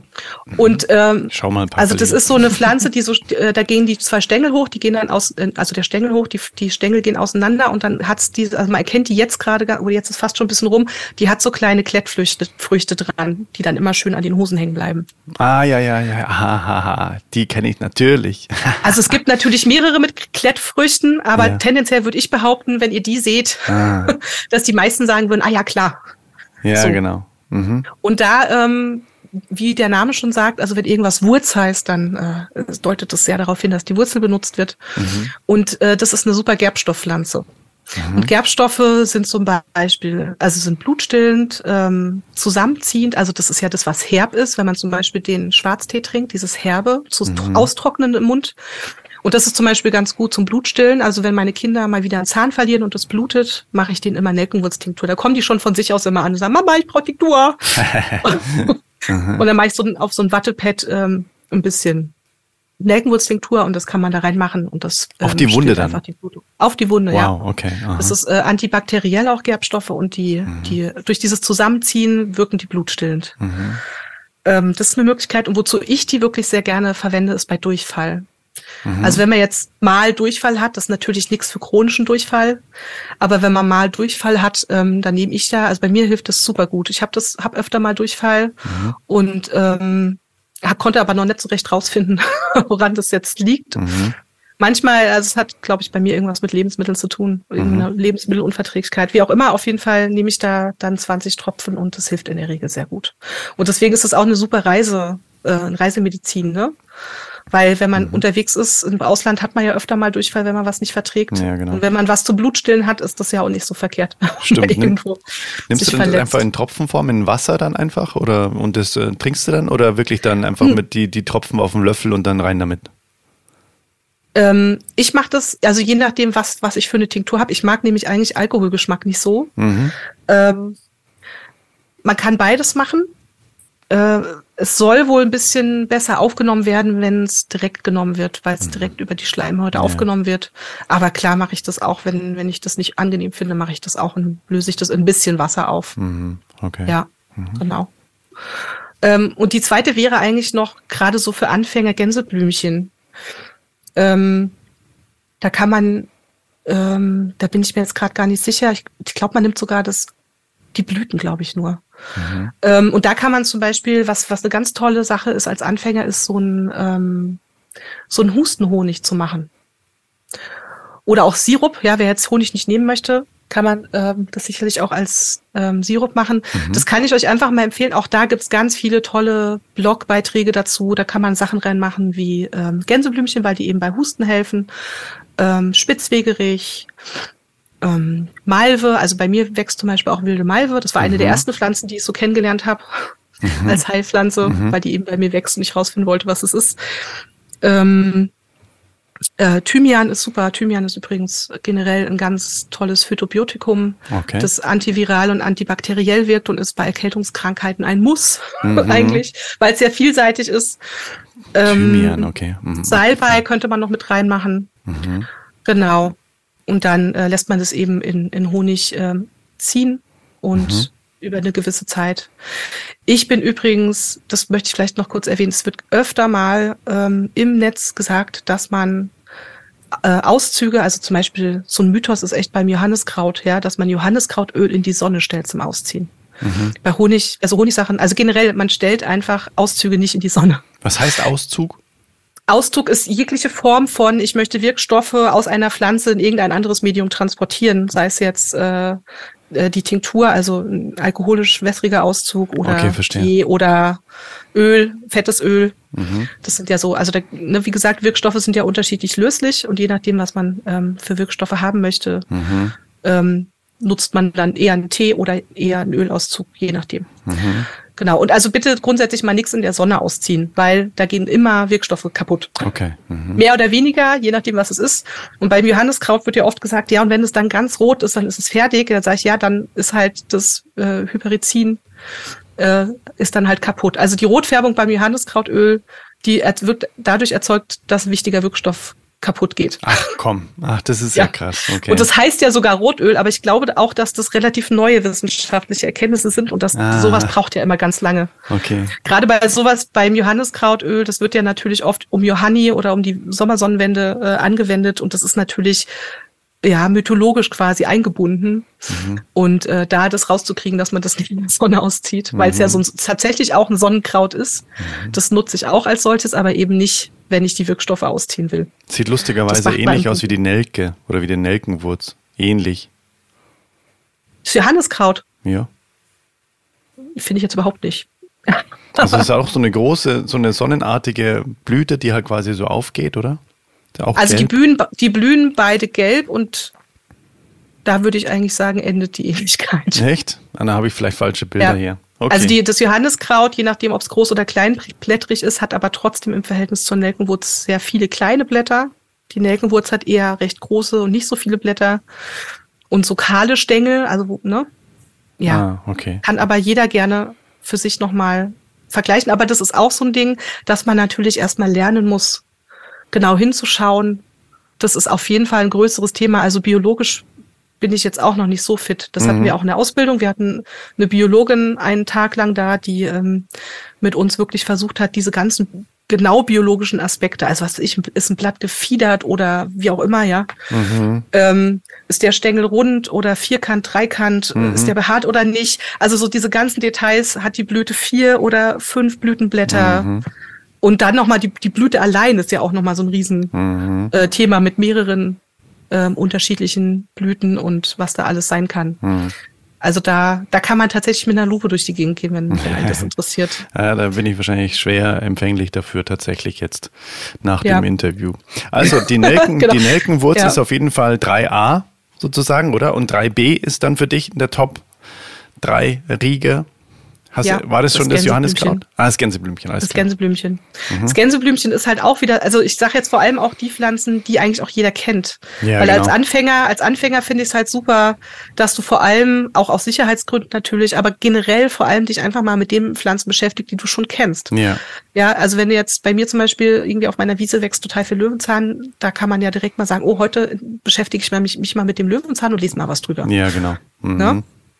Und das Gänseblümchen ist übrigens auch super essbar. Also ähm, ich finde, es schmeckt auch ganz gut. Die Blüten, die schmecken so, mich erinnern die an Radieschen. Stimmt ja. Mhm. Also ich finde es total, ne? Das Ich war letztens in der Schweiz und habe auch Gänseblümchen gegessen. ja. Mhm. Das Einzige bei Gänseblümchen, da würde ich ein bisschen drauf achten, dass ich das jetzt nicht unbedingt auf Wiesen sammle, wo auch die Leute Gassi gehen mit den Hunden. ist ja generell so ein Thema, ne, dass man auf sowas achtet. Also nicht so direkt am Wegrand, je nachdem, wo man ist. Ja, muss man sich überlegen, ob man das sammeln will. ja, verstehe ich. Okay. Ähm, also zumindest, wenn es so sehr flache Pflanzen sind, Mhm. ja, wenn das Pflanzen sind, die sehr hoch wachsen, wie Mädesüß oder so, das Ja. wird ja 1,50 oder so. Du nimmst die oberen Genau. ähm, 20 Zentimeter, dann würde ich mir da jetzt nicht so Sorgen machen, aber Mhm. bei sowas wie, wie dem Gänseblümchen dann vielleicht schon. Und was gibt's noch ähm, für Möglichkeiten, außer es quasi ähm, pur zu essen? Beim Gänseblümchen? Mhm. Naja, also ich, ich weiß nicht, ob ich damit, also ich glaube, man kann da durchaus ähm, ex experimentierfreudig sein und das einfach mit in seine Gemüsepfanne oder so machen. Okay, wow. Mhm. Ähm, aber das würde ich generell mit Wildpflanzen, also ich bin mit Wildpflanzen auch noch nicht so, ich habe dann mhm. auch noch nicht so die richtig, ja, da bin ich auch noch sehr auf der Suche, welche Rezepte ich äh, toll finde. Mhm. Also ich finde grund grundsätzlich kann man, ja, zum Beispiel jetzt, wenn wir wieder auf den Bärlauch kommen, den kann man auch super in Brot verbacken, ja, wenn du den kleinen schnippelst. Okay. Ähm, also Bärlauchbrot. Also da würde ich die üblichen Verdächtigen ausprobieren. Wie schmeckt's im Smoothie? Wie schmeckt's im Pesto? Mhm. Ähm, wie schmeckt's, wenn ich das irgendwie mit in die Gemüsepfanne reinmache? Mhm. Und ähm, natürlich als Salat finde ich ist ja auch sehr hübsch. Ich finde so essbare Blüten im Salat ist ja auch stimmt, immer schön. Stimmt, stimmt. Für das Auge so. Ja, genau. Ja. Ja, mega spannend. Okay. Genau. Ähm, und jetzt kommen wir zu den Top 3. Ähm, Zum Anbau. Ja. Genau, was man denn zu Hause einfach mal so ziehen könnte und was man denn daraus machen könnte. Mm, also was ich wirklich super finde, ist Pfefferminze. Aha. Die ist ja eigentlich auch pflegeleicht, da muss man jetzt oft, und da gibt es auch ganz viele Möglichkeiten, ja, an was es da für Minzen gibt. Mhm. Und ähm, Pfefferminze ist äh, brechreizlindernd und eben gegen Übelkeit gut oder wenn man so ein bisschen Magenrummeln hat. Ähm, ist das halt ein super Tee. Also mhm. ich finde, den kann man kann man aber natürlich auch einfach zum Genuss trinken, ja, als wenn man ist jetzt kein Wildkraut, aber ja, ne? Also da finde mhm. ich Pfefferminze einfach schön, weil das mhm. auch so, ein, so einen schönen Duft hat. Da kann man immer mal dran reiben und mhm. schnüffeln und sich so mit der Pflanze verbinden. Mhm. Ähm, was ich sehr gerne habe, aber ich finde das, ich finde das tatsächlich sehr individuell. Aber was ich sehr gerne habe, ist eigentlich Beinwell. Den habe ich dieses Jahr ganz viel. Mhm. Ähm, aber ich gehe wirklich, ich kann immer, ich, also sucht euch eine gute, eine gute Gärtnerei, die einen großen Kräuterbereich hat und dann geht mal durch und guckt mal, mit was ihr in Verbindung geht. Das kann ja. ich eigentlich am ehesten empfehlen. Ja. Mhm. Und natürlich gibt es Pflanzen, die sind leichter ähm, zu ziehen oder äh, so am Leben zu halten als mhm. andere. Ähm, aber auch das, ja, das ist halt so. Also mhm. da kann man wirklich wild ausprobieren. Ähm, ja, also Beinwelt ist, ähm, da benutzt man die Wurzel, aber auch die Blätter in der Wurzel ist aber ein Wirkstoff, ähm, den man zumindest, wenn man das äh, als, als Hautbehandlung haben möchte, sehr vorteilhaft ist. Mhm. Und zwar kann man da einen Balsam, also zuerst macht man aus den, aus den Wurzeln, wenn man will, auch aus den Blättern ähm, einen Ölauszug und dann kann man einen Balsam drauf machen. Und wenn man jetzt so blaue Flecken hat, hat sich irgendwo gestoßen oder hat generell, das ist auch Kalus bildend. Also tatsächlich kann man das auf Knochenbruch drauf machen. Okay. Mhm. Und das fördert das Knochenwachstum. Also mhm. Natürlich, wenn der behandelt wurde vom Arzt und so, klar. Mhm, mhm. ähm, die dritte Sache. Oh, es gibt so vieles. Zistrose. Würde ich jetzt ganz spontan aus dem Bauch sagen. Es ist halt ein bisschen, äh, ähm, oder auch der, der einjährige Beifuß, das sind so zwei Kräutern, die halt sehr antiviral wirken. Ne? Mhm. Die finde ich gerade in den letzten Jahren. Also ich hatte jetzt gerade ja auch vor ein paar Wochen Corona. Da habe ich mir einen Tee gemacht aus äh, einjährigem Beifuß. Mhm. Also bitte der einjährige, nicht der normale Beifuß, der auch ganz toll ist, aber den meine ich hier nicht. Mhm. Der einjährige Beifuß, Zistrose, dann habe ich mir noch so Sachen reingemacht wie Holunder. Ähm, ich mache mir auch immer noch so ein bisschen was Beruhigendes rein, zum Beispiel Rosenblüten. Mhm. Das hat nochmal so eine beruhigende Wirkung, gerade wenn man krank ist, ist das auch nochmal ganz angenehm. Weißt du, was ich letztens mhm. gemacht habe? Ich war ja. eben letztens äh, bei dem, bei dem Kurs ähm, und ähm, bei der Unterbringung waren äh, Hagebutten. Das ist ja quasi die Rosen, mm, die, mhm. die Rosenfrucht, ne? Die, ja, die Heckenrosen, ja. Genau, und ähm, da kann man ja super Tee draus machen. Das heißt, den kann man auch trocknen oder die Früchte kann man auch trocknen und dann Tee draus machen. Ja. Ist auch super als Sirup ähm, als ah. Vitamin C-Quelle. Also die Hagebutte genau. ist wirklich die, die, die heimische, die, also die heimische Pflanze mit dem höchsten Vitamin C-Anteil. Genau, das habe ich auch gelernt. Ja, mhm. also du kannst, genau, du kannst das, ähm, ich habe es immer noch nicht geschafft, aber ähm, ich weiß, wie es geht. also äh, du, du sammelst die und zwar die, die noch ein bisschen hart sind, also ja. nicht die ganz matschigen, sondern die, die noch ein bisschen hart sind, aber ja. schon reif trotzdem. Genau. Schneidest die so quer auf, damit du die Hälfte hast und im optimalen Fall hast du einen Dörrautomat. Genau, habe ich ja, genau. Also ich glaube, Leute, die sehr pflanzlich orientiert sind, haben früher oder später sowieso einen Dörrautomat. Mhm. Mixer und, und Dörrautomat ähm, hieß es, brauche ich. Genau, es braucht man irgendwie, finde ich auch. Und dann kannst du, äh, genau, kannst du entweder sagen, ich mache es als ähm, Rohkost, also mhm. dann ähm, mit 40 Grad äh, mhm. trocknen. Ähm, wenn du aber weißt, ich mache jetzt sowieso irgendwie äh, einen Sirup draus oder so, dann wird das ja eh gekocht. Ja. Und das Interessante ist, also Vitamin C ist ja eigentlich ähm, äh, nicht hitzeresistent. Also bei 80 Grad geht eigentlich Vitamin C kaputt. Aber bei der Hagebutte zum Beispiel ist das nicht so, wenn man die kocht und einen Sirup draus macht. Und man vermutet, dass das die äh, Flavonoide sind, also andere Wirkstoffe, Mhm. die so einen Synergieeffekt, beziehungsweise in dem Fall so einen schützenden Effekt ähm, bilden. Und also irgendwie wird es auf jeden Fall bewahrt, das Vitamin C Okay. im Sirup. Okay. Das finde ich total spannend, weil Mhm. das auch so ein Thema ist. Ähm, da klinke ich mal kurz ein. Ähm, wir waren, meine Kinder sind auf der Waldorfschule Mhm. und als wir damals ähm, bei der Schulführung waren, waren wir im Arztzimmer. Also in der Waldorfschule gibt's äh, einen Schularzt oder eine Schulärztin oder zumindest eine Krankenschwester Mhm. oder einen Pfleger. Und ähm, weil, ja, die Kinder da einfach eine schöne Anlaufstelle haben, ein typisches Bauchweh oder irgendwas, ne? Und die werden da so ein bisschen betüttelt und kriegen ihren Kräutertee und ihre Wärmeflasche und ein, ein Püppchen oder ein Mhm. Kuscheltier und so, ne? Also gerade die Erstklässler Mhm. werden da. Oder irgend bei anderen kleinen Sachen. Und da waren wir eben bei dieser Schulführung und das wurde erzählt und da meinte so ein Vater, ja, ich verstehe ja nicht, warum er da jetzt Kräuter nimmt. Das, das gibt's doch in Tablettenform. Mhm. Und da dachte ich nur, genau das ist, ist eine Denkweise, Mhm. die uns dahin geführt hat, also Mhm. ohne, ohne jetzt den Menschen schlecht machen zu wollen, ne, aber so, die uns dahin geführt, diese, diese Unverbundenheit zur Natur, Mhm. ja. Und wenn man das aber jetzt wissenschaftlich formuliert, dann ist das einfach so, dass eine Pflanze ein Vielstoffgemisch ist, was sehr, sehr viele Wirkstoffe enthält. Oft, wenn überhaupt geforscht wird, Mhm. dann wird oft nur der Hauptwirkstoff ermittelt. Mhm. Ähm, aber wie jetzt mit dem Beispiel mit der Hagebutte, das hat oft ähm, diese Mischung ist es oft. Also man weiß auch oft gar nicht ganz genau, ob es einen Hauptwirkstoff gibt und merkt dann oder sagt sich dann irgendwie, Mhm. okay, das, das müssen mehrere Wirkstoffe sein, Mhm. weil wir können jetzt hier gar keinen einzelnen irgendwo zuordnen, wenn wir den testen. Und das finde ich ist auch der Vorteil an Kräutern. Die haben natürlich auch ihre Grenzen, ja, muss man auch sagen, in der Wirksamkeit. Aber also man kann das einfach nicht bei allen Erkrankungen anwenden oder wenn dann unterstützend. Mhm. Ähm, aber gerade diese, die bilden wirklich oft diesen Synergieeffekt, dass die deshalb so, so wirken oder so besonders wirken, weil es eben die Natur ist ja, wir wissen ja, wie, wie schlau die Natur ist, ja, Mhm. was die alles ähm, entwickelt und wie gut das alles, jetzt wenn man sich Muttermilch zum Beispiel anschaut, ja, also Muttermilch, das hat irgendwie, es hat so viele Inhaltsstoffe. Mhm. Ich habe mal so ein Plakat gesehen an der Tür, die ganze Tür war voller Inhaltsstoffe zum Thema Muttermilch und die Muttermilch, die ähm, die verändert sich je nach, also wenn das Kind Durchfall hat, dann wird die Muttermilch wässriger, damit das Kind mehr trinkt. Ach wow, okay, ist das Ja. krass. Mhm. Deswegen nehme ich das als Beispiel gerade, weil ich finde das Ja. wirklich, also ich, ich habe meine Kinder ähm, länger gestillt beide Mhm. und äh, das ist so Hammer, was die Natur sich da ausgedacht hat. Wow. Oder ja, mit den ganzen Antikörpern, wenn das Kind irgendwas hat an Erkrankung, dann kriegt es über die Muttermilch die Antikörper und sowas. Mhm. Also das ist wirklich Wahnsinn. Und ja, bei Pflanzen ist das auch so. Wow. Ja, ähm, wo waren wir eigentlich bei der Hagebutte? Wir waren bei der Hagebutte und immer noch Genau. bei den, bei den, äh, die man sich selbst ziehen sollte. Da Ja. hast du jetzt genannt. Ähm, Ach so, beim, äh, bei der Hagebutte wollte ich noch sagen, wenn Mhm. man ähm, das als Rohkost gemacht hat und pulverisiert, mhm.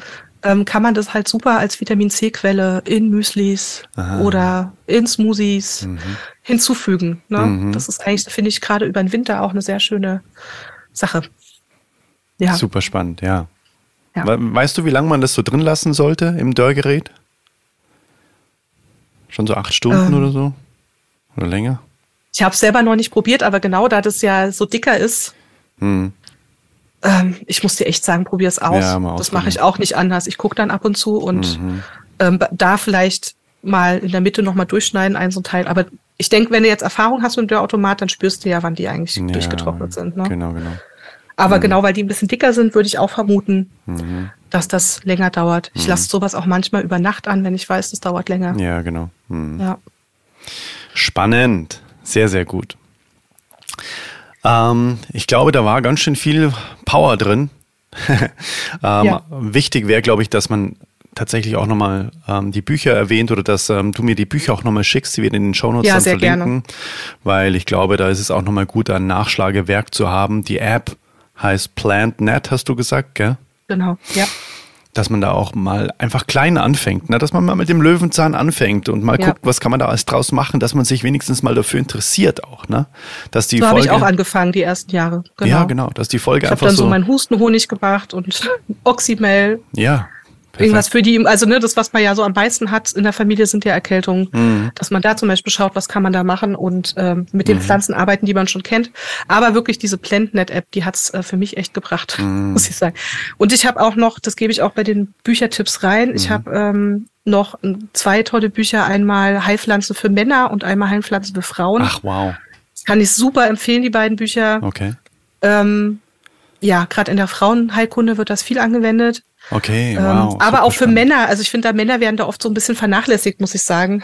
Ja, was sind ja aber- eh weiß ich immer gesund, ne, so nach dem Motto. Ja, ich glaube genau. Ich glaube, es hat auch viel mit der Nachfrage zu tun, genau, Ja, ja. warum es da ähm, nicht so viel gibt. Aber das eine Buch ähm, von James Green, das ist wirklich, ähm, der, ich finde, der hat auch noch so einen schönen Humor. Mhm. Und der macht das, der, der nimmt eben auch diese, diesen intuitiven Aspekt auch mit Mhm. rein. Das finde ich auch sehr schön. Also nicht so, das hat man halt bei Männern tendenziell auch öfter mal, wenn es um Kräuter geht, die dann so sehr, sehr faktisch Mhm. oder faktenbasiert im Sinne von ähm, rein Evidenz und was Ja. weiß ich alles. Und das ist ja auch wichtig, aber ähm, da fehlt dann oft so dieser Zugang, dieser Mhm. natürliche Zugang, weil wir haben ganz viel Wissen in uns.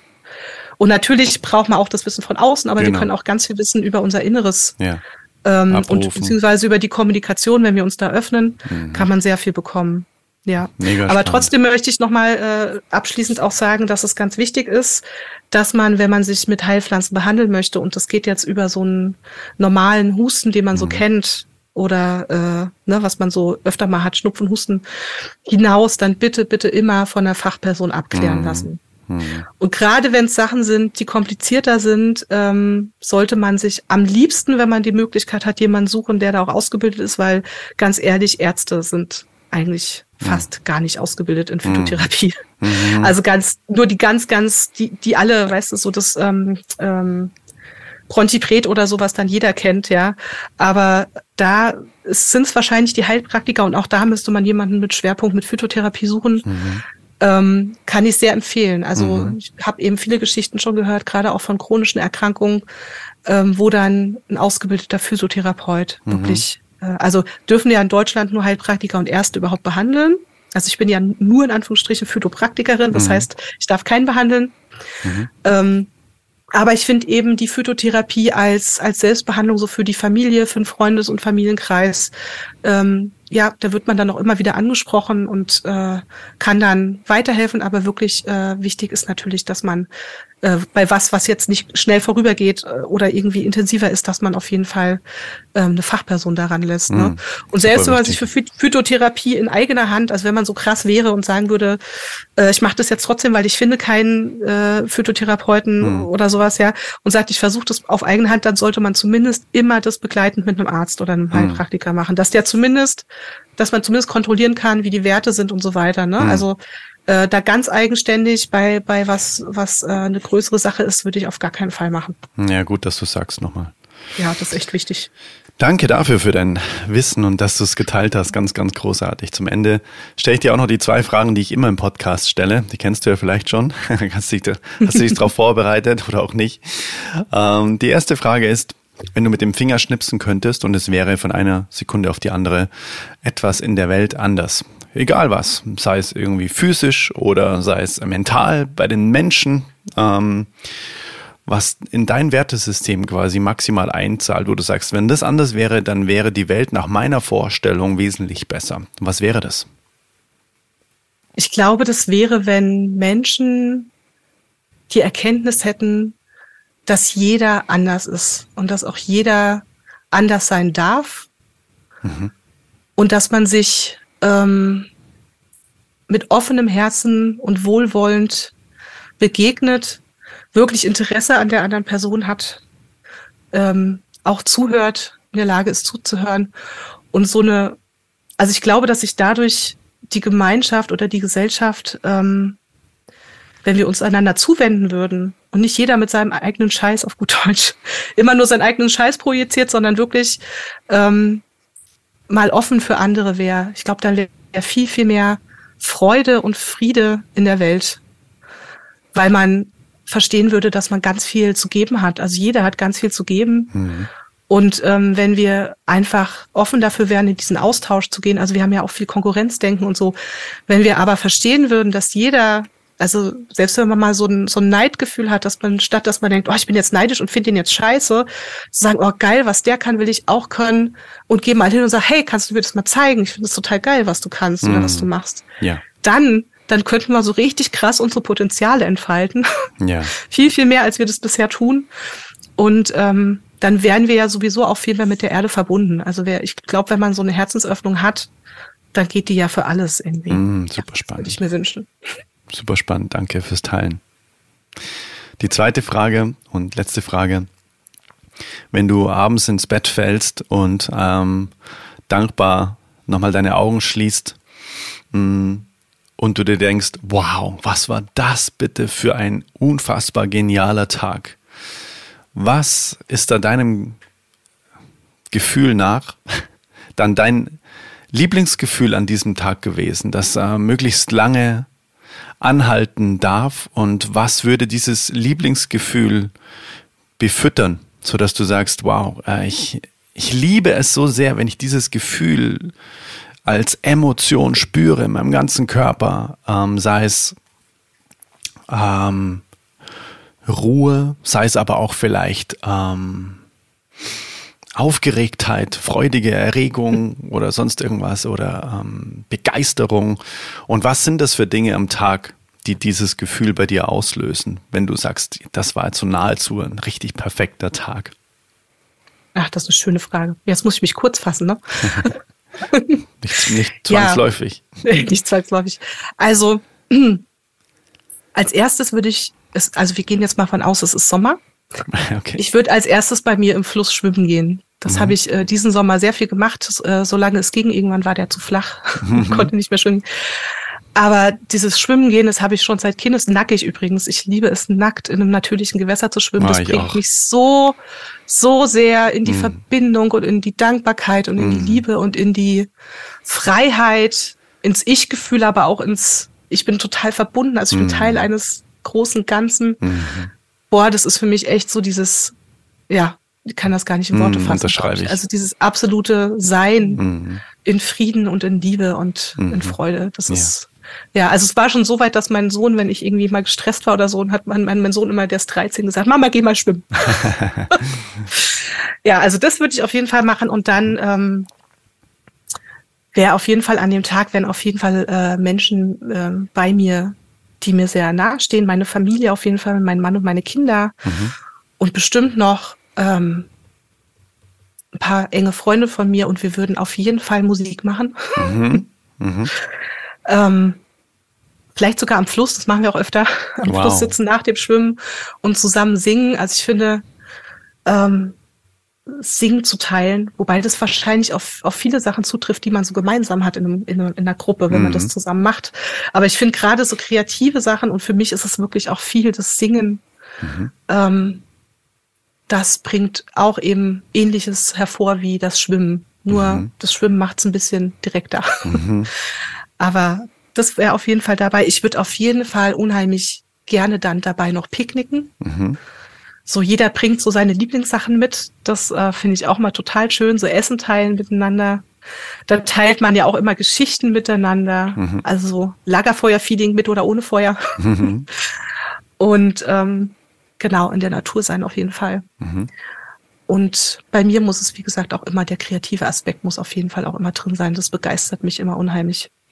Mit Menschen zusammen kreativ sein, ja, das mhm. macht mir Riesenspaß. Genau. Ja. Und dann würde ich, glaube ich, noch eine Folge von meiner Lieblingsserie gucken und dann würde ich ins Bett gehen.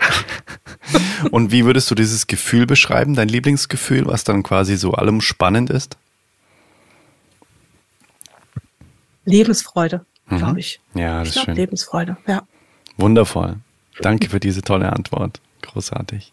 Vielen lieben Dank, Adrian. Ich danke dir, Katja, dass du die Zeit genommen hast und dein Wissen geteilt hast mit uns. Und äh, es war sehr, sehr, sehr, sehr, sehr spannend. Es, ich glaube, Also ich spüre bei mir so eine richtige Freude und so eine Vorfreude darauf, äh, das auszuprobieren und auch mit den kleinen Dingen, die man vielleicht auch schon so kennt, aber vielleicht mal ignoriert hat, mal auszuprobieren, vielleicht auch einfach mal den Stiel von dem Löwenzahn zu essen, um das Dogma aufzubrechen, oh ja. so diesen Mythos aufzubrechen, dass die Milch giftig sei, was ich bis zum heutigen Zeitpunkt lustigerweise auch dachte. Also ich danke, dachte das vorher auch. Ja. danke dafür, für die Aufklärung, ganz großartig. Und ich freue mich voll, da jetzt loszustarten und einfach mal so Step by Step mich ähm, da in kleinen Schritten vorzuwagen. Danke für die Inspiration heute. Das war eine ganz, ganz große Quelle heute. Ja, vielen lieben Dank. Ich hatte ganz großen Spaß und ähm, ich wünsche auf jeden Fall dir und auch den Zuhörern ähm, ganz viel Freude beim Entdecken. Und äh, wie gesagt, wenn da eine Tür aufgeht, dann kommt eine ganz große, bereichernde Welt, ja. die mit offenen Armen einen einlädt. Ja, wundervoll. Genau so ähm, gehen wir durch die Tür dann durch, wenn wir schon so herzlich eingeladen werden von Mutter Natur. Also lass uns da genau. mal reingehen. Freue mich. Danke, Katja. Dankeschön. Tschüss. Da sind wir wieder zurück aus dem Interview mit Katja und für mich war das total lehrreich, auch gerade so eben diese Unterscheidungsmerkmale und ich habe mir auch die App geholt, äh, die Katja in dem Interview erwähnt hat und ja, das ist mal richtig, richtig spannend gewesen, finde ich. Und ich werde definitiv mit anderen Augen durch die Natur gehen und werde auf jeden Fall auch einiges umsetzen. Ich werde mir das Interview wahrscheinlich auch nochmal selbst anhören, um da auch nochmal für mich die Essenz rauszuziehen. Und ja, ich bin gespannt, was du dazu sagst zu dem Interview, ob dich das auch interessiert. Wild- und Heilkräuter, wahrscheinlich, wenn du bis hierher gehört hast, nehme ich mal an, ja. Und wenn dir das Interview gefallen hat und du denkst, ja, das ist natürlich auch spannend für andere in deinem Umfeld, dann leite gerne diese Folge einfach weiter, einfach auf den Teilen-Button klicken und einfach über den Kanal weiterleiten, von dem du glaubst, dass die Menschen am besten erreichbar sind. Oder markiere auch gerne diesen Podcast in deiner Story auf Instagram oder auf Facebook und verlink mich da. Und dann kann ich das auch weiter teilen, wenn du das möchtest. Und wenn dir der Podcast generell gefällt, dann ist die Chance auch sehr, sehr hoch, dass dir mein Newsletter gefällt. Komm gerne auf die Freundesliste unter adrianwinkler.com slash newsletter.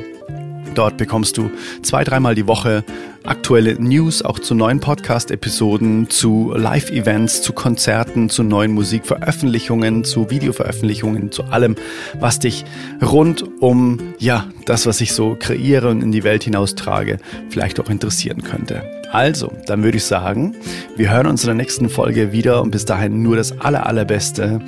Let it flow, let it grow. Dein Adrian. Bis dann. Ciao.